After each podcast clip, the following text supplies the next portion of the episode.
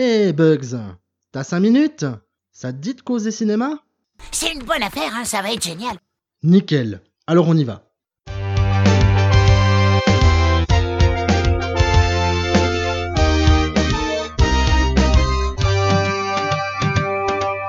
Salut tout le monde, bienvenue dans cet épisode. Installez-vous confortablement, on va parler pendant 5 minutes des films dans lesquels on retrouve de l'animation mélangée à de l'action réelle.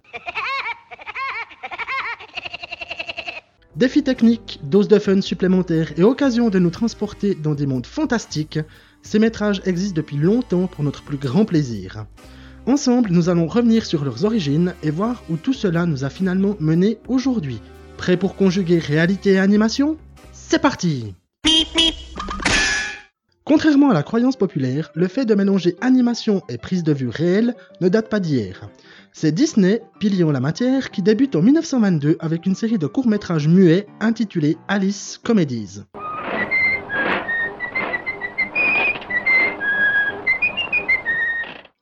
Le défi technique de procéder au mélange de deux univers est à la base de cette production.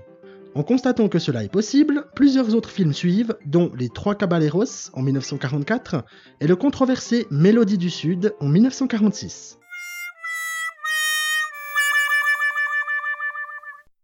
Dans le lot, on ne peut pas oublier Mary Poppins de Robert Stevenson, sorti en 1964, et ses séquences musicales entraînantes, jonchées de mots compliqués que je ne me tenterai pas de prononcer ici.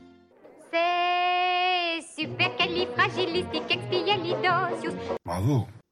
Plus tard, en 1971, le même réalisateur est aux commandes de L'apprenti sorcière et, en 1977, Don Chaffee s'attelle à la réalisation de Peter et Elliot le dragon. Un dragon, c'est vrai, j'ai vu un dragon, tout vert crachant les flammes qui n'avoue ne saurait y croire. Ces films emboîtent le pas en nous proposant des interactions entre réel et imaginaire encore plus bluffantes.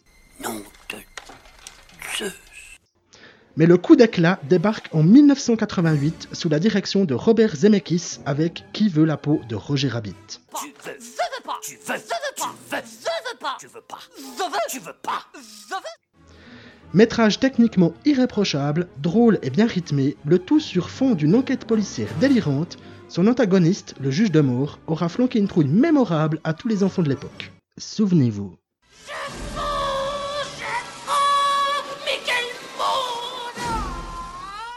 Ce film est un tour de force ainsi que le seul, à ma connaissance, où l'on peut voir Mickey côtoyer Bugs Bunny. Euh, quoi de neuf, docteur? D'autres suivent, dont le méconnu Cool World de Ralph Bakshi en 1992, sorte de polar policier sous acide avec Gabriel Byrne, Kim Basinger et Brad Pitt, ou l'excellent Space Jam de Joe Pitka en 1997 et sa partie de basket mémorable. Les Looney Pour la petite info, une suite serait prévue pour 2021. Ah, Sam le pirate, Lola Bunny et Daffy Duck qui affrontent les Monstars dans une partie de basket, y a pas à dire, c'est quand même la classe. Everybody get up, it's time to slam now. Dans les années 90, les choses s'émancipent. On combine prise de vue réelle et images de synthèse en lieu et place du format dessin animé traditionnel. Le premier film à nous présenter un personnage principal sous cette forme est Casper de Brad Silberling en 1995.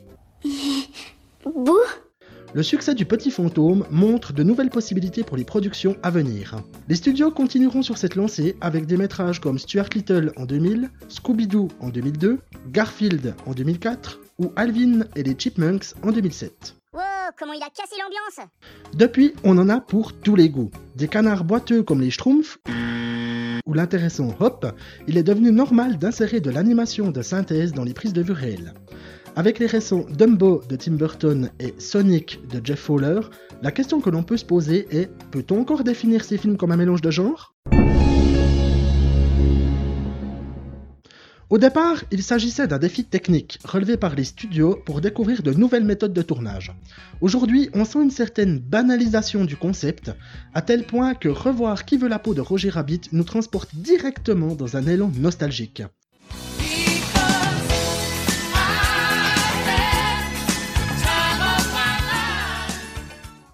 Les avancées technologiques permettent une symbiose complète où animation et réalité coexistent sans fausse note dans une globalité homogène. Bien qu'il s'agisse souvent de bons films, mais pas toujours, Ouais, c'est pas faux. on assiste au visionnage d'une réalité alternée et non plus de deux mondes qui se rencontrent. Reste à voir si le film annoncé de Space Jam osera jouer la carte de l'animation et non de l'effet numérique. Pour causer, tu causes. Et pour oser, tu oses. Personnellement, j'aime beaucoup les incroyables avancées techniques faites pour nous proposer des spectacles toujours plus grandioses. Mais je ne peux me résoudre à abandonner une ère pas si lointaine où voir un lapin de dessin animé pousser la chansonnette dans un bar donner la patate pour toute une semaine. Quelquefois, un peu de nostalgie, ça fait du bien.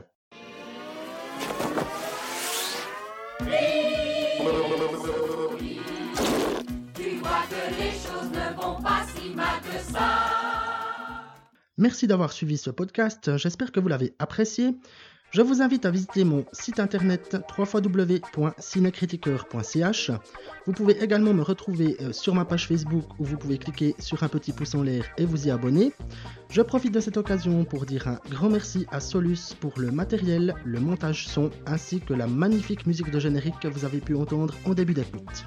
Sur ce, je vous laisse et profitez de visionner quelques-uns des films dont on a parlé pour revivre ce temps où nous en étions encore à découvrir la rencontre entre animation et réalité. C'était Critiqueur en direct du canapé. À tout bientôt. Ciao